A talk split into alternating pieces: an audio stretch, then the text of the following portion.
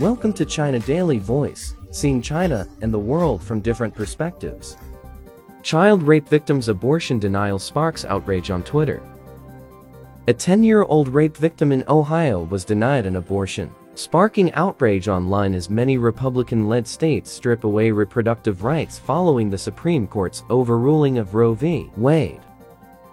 Dr. Caitlin Bernard, an obstetrician gynecologist in Indianapolis, received a call last Monday, three days after the court's ruling, from a child abuse doctor in Ohio who had a 10-year-old girl in their office who was six weeks and three days pregnant, and therefore ineligible to receive an abortion in the state, according to a report from the Indianapolis Star. The child was unable to receive an abortion in Ohio because the state bans the procedure after six weeks when fetal cardiac activity may be detected. Some Republican-led states banned abortions at that point, claiming that a heartbeat can be detected within that timeframe.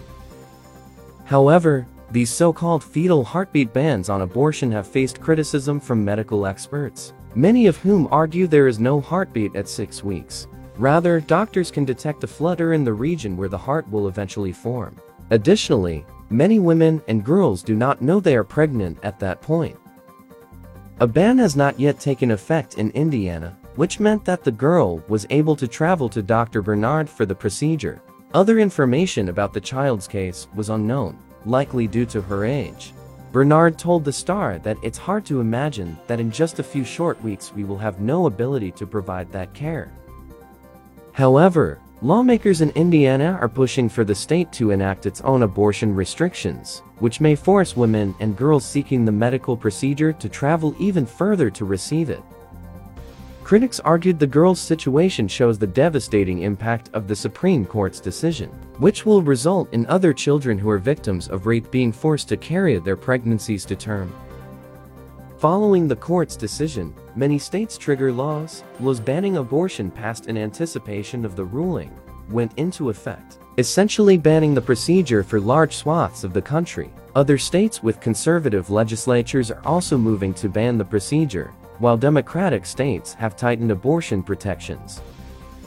North Carolina Attorney General Josh Stein, a Democrat who has been critical of the Supreme Court decision, described laws banning the girl from being able to receive an abortion as insane.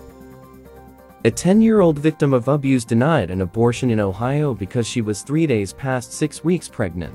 This is insane. She's 10 years old, he tweeted Friday night. Victimize the victim. Victimize her parents. How the hell is it acceptable to force a 10-year-old rape survivor to carry the rapist's offspring and deprive the family the choice to spare her body and mind the traumas? She's 10. Abortion is a human right, wrote one foreign netizen. That's all for today. For more news and analysis, buy the paper. Until next time.